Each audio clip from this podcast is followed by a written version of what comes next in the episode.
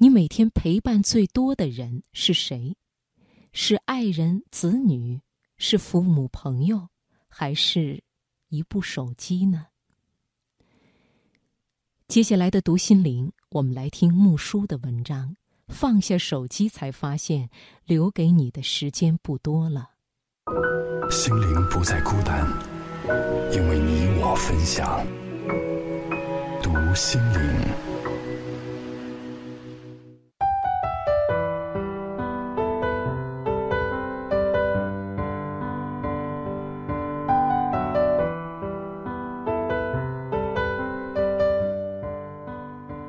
孩子，留给你的时间其实不多了，可你却浑然不知。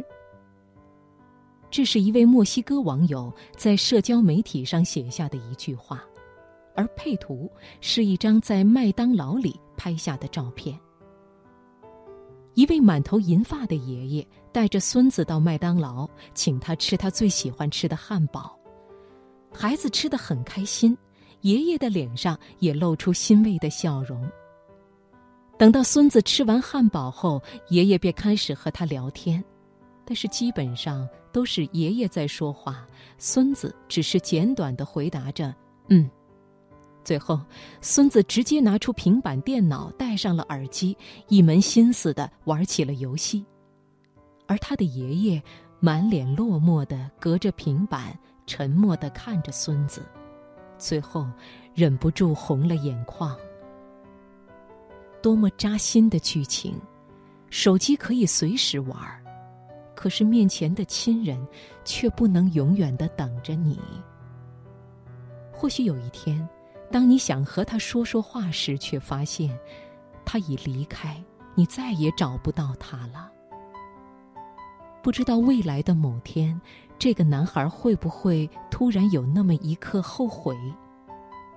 但是再细想。其实我们有什么资格去抨击这个小男孩呢？在现在这个网络时代，谁又不是这个小男孩呢？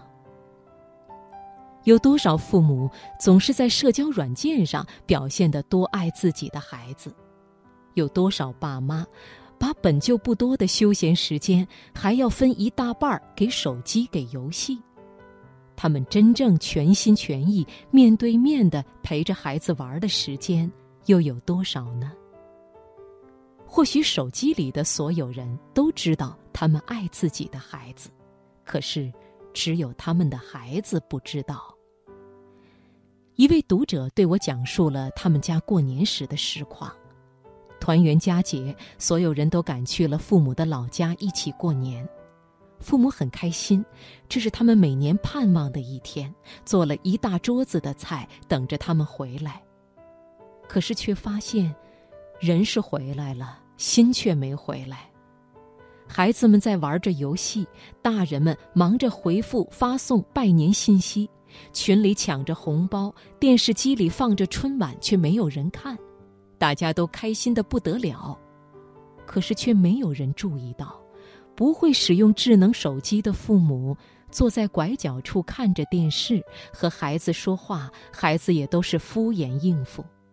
这个年，他们过得并不开心，他们想不明白，这手机到底有什么好玩的？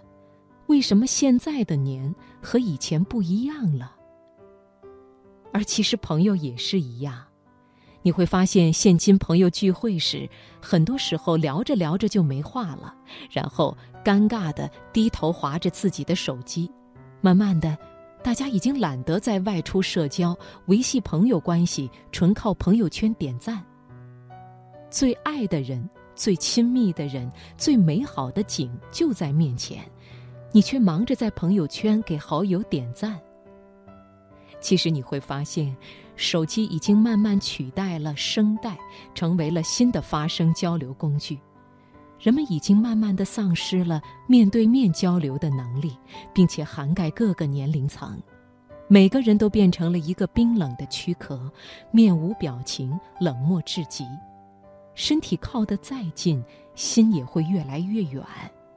只有手机能够唤起他们的喜怒哀乐。以前总觉得网瘾是一种病，可是现在因为手机互联网的发达。电子产品病毒几乎已经蔓延到了整个人类。不懂互联网、不会用电子产品的人成了异类，手机已经成为人们离不开的主人。平时你从来没觉得有什么问题，可是等醒悟过来后，往往就会发现，孩子长大了，父母老了，朋友淡了，恋人远了。就在紧盯着那小小屏幕一次次刷新中，自己已经错失了太多美好的人和风景，并且永远找不回来了。如果一年不让你用手机，没有网络，你会怎么样呢？一位朋友回答：“我可能会活不下去。”是啊，现今出门完全可以空着手。因为只带一部手机就可以解决百分之九十九的问题，要是没了手机和网络，或许我们的生活确实会瘫痪。我们总觉得使用手机是为了方便生活，可其实，在我们觉得是自己在支配手机时，我们已经慢慢的成为了手机的奴隶。真正的主人已经不再是人，而是手机。很多时候，我们对手机越来越依赖，越证明着在现实中我们就越来越孤独，而现实中越来越孤独，又会让我们对手机更加的依赖，这或许就是一个恶性循环。其实有时候，手机更像是一个个囚笼，把我们锁死在了小小的一块屏幕里。它可以告诉你外面发生的所有事，也会变着花样的给你带来很多乐趣。可时间久了，你就会发现，手机会让你慢慢的退化，全身只有手指最发达，你慢慢的丧失了表达欲、社交欲，最重要的是，你慢慢的失去了人情味儿。但事实上，在这样一个信息化时代里，将手机完全剥离出我们的生活是非常不现实的事。既然剥离不了，我们就只好学会控制。因它，我们的生活充满了便利。那节省下来的时间呢？能不能就多留一点给身边的人和现实的生活呢？或许当你不被手机绑架后，你就会发现，其实世界并没有那么枯燥，有家人，有朋友，有爱人，有美景，有各式各样，或奇葩，或美好，或感人的事情，每天都在发生。留一点时间给这个世界，或许你就会发现，这时候的你才会活得富于生趣。